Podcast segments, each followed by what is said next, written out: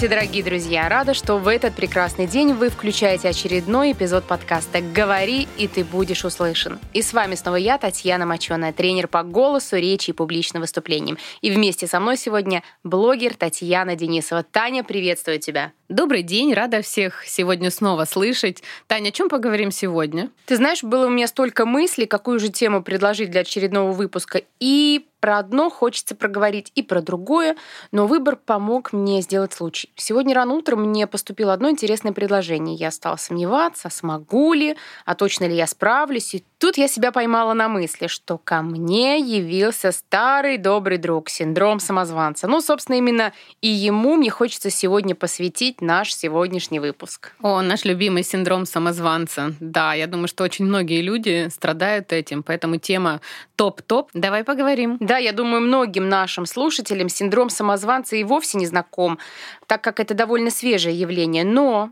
наверняка те ощущения, которые он привносит в нашу жизнь, знакомы большинству то, что ты говоришь, тема-то популярная, на самом деле для многих это действительно тема прям топ-3 самых значимых э, насчет того, как проработать себя, как прокачать себя, как стать увереннее и убедительнее. Тань, ты как вот считаешь, о каких ощущениях здесь может идти речь? Что такое именно на чувствах этот синдром самозванца? Я обычно, если, когда приходит ко мне этот синдром самозванца, я испытываю сомнения в своей компетентности, то, что, например, а достаточно ли я хорошо знаю этот вопрос, а профессионал ли я в этом деле. Синдром самозванца опасен тем, что он не дает двигаться дальше, то есть он тебя тормозит, и вместо того, чтобы делать, ты не делаешь ничего. Ну здорово. А для меня это ровно те случаи, когда ты не можешь принять свои заслуги, когда не веришь, что определенные достижения произошли благодаря именно тебе что ты не заслуживаешь хороших результатов. Но, проще говоря, это та наша часть, которая обесценивает собственные результаты. И, как следствие, мешают и росту, и продвижению в карьере. Крайне сложно идти в масштабные амбициозные задачи, когда самозванец постоянно жужжит над ухом. Ну, что-то вроде «Эй, вот смотри, скоро они поймут, что ты не такой умный, как кажешься». А ведь на самом деле наш внутренний самозванец, с одной стороны, мешает нашему росту, а с другой стороны, толкает нас вперед, делает лучше, быстрее, сильнее. Но и порой он помогает контролировать наше эго и не дает зазнаться. Получается, что синдром самозванца — это... Да нет, я особо не готовился, мне просто повезло так классно выступить, и это просто случайность. Ну да, или, например, я еще недостаточно экспертен, мне пока рано, еще нужно получить три диплома, и вот тогда, вот тогда я смогу. Хотя нет, вон там Петя лучше, Катя, Лена, Вася, они лучше, ярче, умнее. Пожалуй, я еще не готов, не готова как-нибудь потом. И порой этот внутренний диалог с самим собой — творит с вами странные вещи. Тань, ну а что же является причиной? Что включает вот этот механизм синдрома самозванца? Ты знаешь, на мой взгляд, это концентрация напряжения. Момент, когда тебе предстоит сделать что-то важное, непривычное. Это активности, которые вызывают тревогу, стресс, когда они связаны с выполнением новой задачи, может быть, с покорением вершины, сменой работы, релокацией.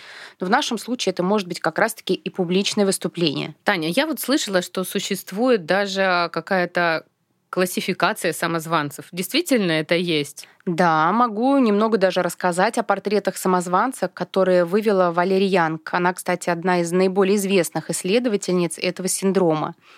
Самозванец-эксперт, например, первый, да, это люди, которым нужно все и везде знать. Им всегда мало. И если я не знаю, значит, я не эксперт. Они бесконечно учатся. И конца и края этому не видно. И в случае, если эксперту с таким синдромом нужно сделать что-то новое, незнакомое, то может начаться паника.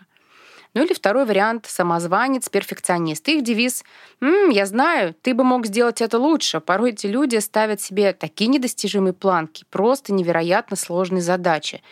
И как бы они ни отработали, все равно остается тень сомнения, что могло бы быть и лучше. Ой, да-да, вот это прям про меня, вот один в один, как ты говоришь. Всегда вот есть, ну вот что-то ты не доделала, могла бы и лучше. Да, я тебя понимаю, я сама не раз сталкивалась с этими товарищами. Ну, предлагаю еще идти дальше. Есть еще, кстати, самозванцы, супермены или супервумены. Это люди, которые живут и работают в режиме многозадачности. Они ставят себе грандиозные цели, считая, что только ему или ей под силу такие планы. Еще есть природные гении. Они считают, что природа наградила их определенными талантами, с помощью которых можно легко осваивать новые задачи. Они никак не привязывают успех к результату своего труда. Ну, мол, во всем виноваты природные задатки. Ну и пятое — это яростные индивидуалисты, которые привыкли уповать и надеяться только на себя. Я сам и никак иначе. И знаешь, какой здесь есть подвох? Думаю, что тут, наверное, проблема может быть в том, что такой эксперт делает работу так, как именно он считает правильным.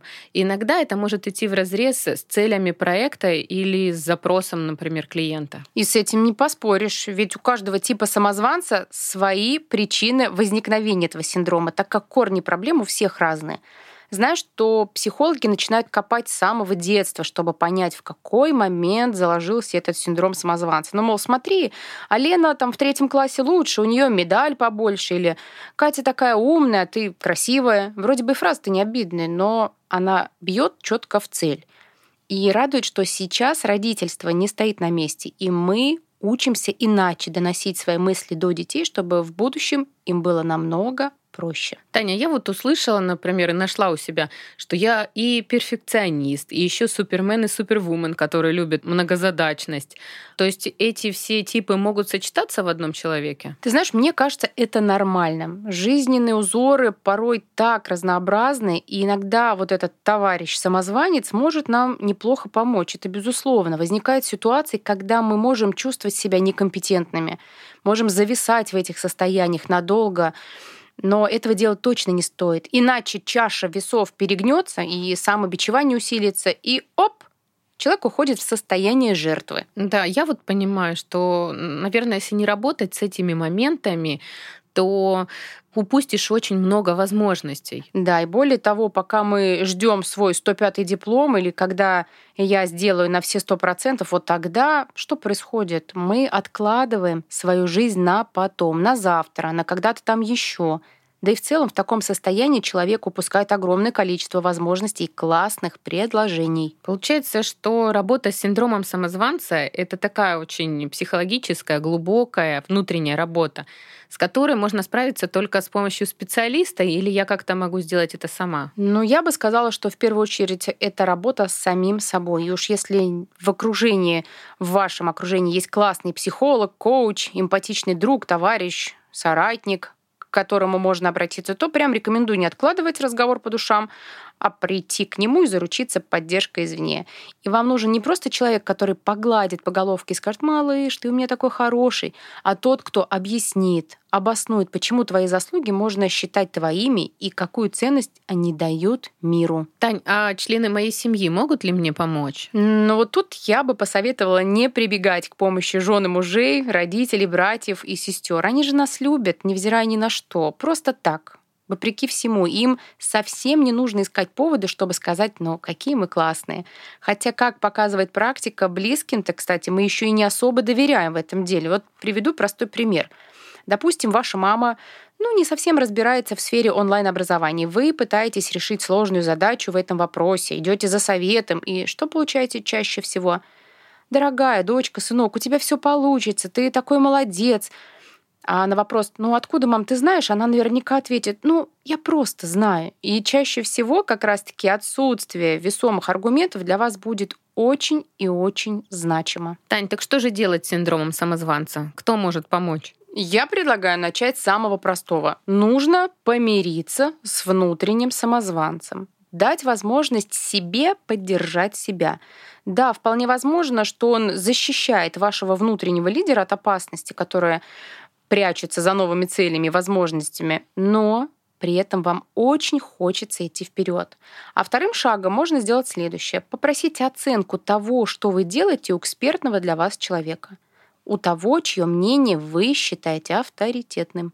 Ну и третье, можно просто попробовать доказать себе, что вы и есть тот самый самозванец в самом жутком виде – да, я, кстати, слышала о том, что э, синдром самозванца, самозванец, защищает вот внутреннего лидера да, от какой-то опасности. А я хотела у тебя спросить по поводу вот третьего, доказать себе, что я и есть самозванец. Как это доказать себе? Для этого нужно взять конкретную ситуацию и проанализировать ее, постараться максимально трезво оценить результаты, ну, причинно-следственную связь в происходящем, что я сделал не так, где сделал плохо, почему я недостойна этой должности, звания, награды, почему нет ожидаемых результатов, потому что, потому что и потому что. Доведите ситуацию до апогея, до абсурда, а потом просто возьмите и выдохните, расслабьтесь и живите дальше. И на самом деле ничего страшного после этого не произойдет. Вы увидите, что так тоже можно. И откровенно говоря, на сегодняшний момент очень много техник работы с этим самым самозванцем. Главное правило — бери и делай. Таня, я думаю, что после сегодняшней встречи ты найдешь чем заняться вечером и как поработать со своим самозванцем. Что берешь себе в работу? Я беру в работу доказать себе, что я и есть самозванец. Вот дойти до того апогея и потом выдохнуть, выбросить и начать делать. Класс. Работаем на максималках. Именно на этой позитивной ноте я предлагаю завершать сегодняшний эпизод. А нашим слушателям я желаю завести шкатулку побед, в которую стоит почаще заглядывать, чтобы укреплять свою ценность. Благодарю тебя за эфир, за эпизод. До скорой встречи. Пока-пока. Спасибо и тебе. Побежала работать и внедрять в жизнь. Буду брать и делать. Пока.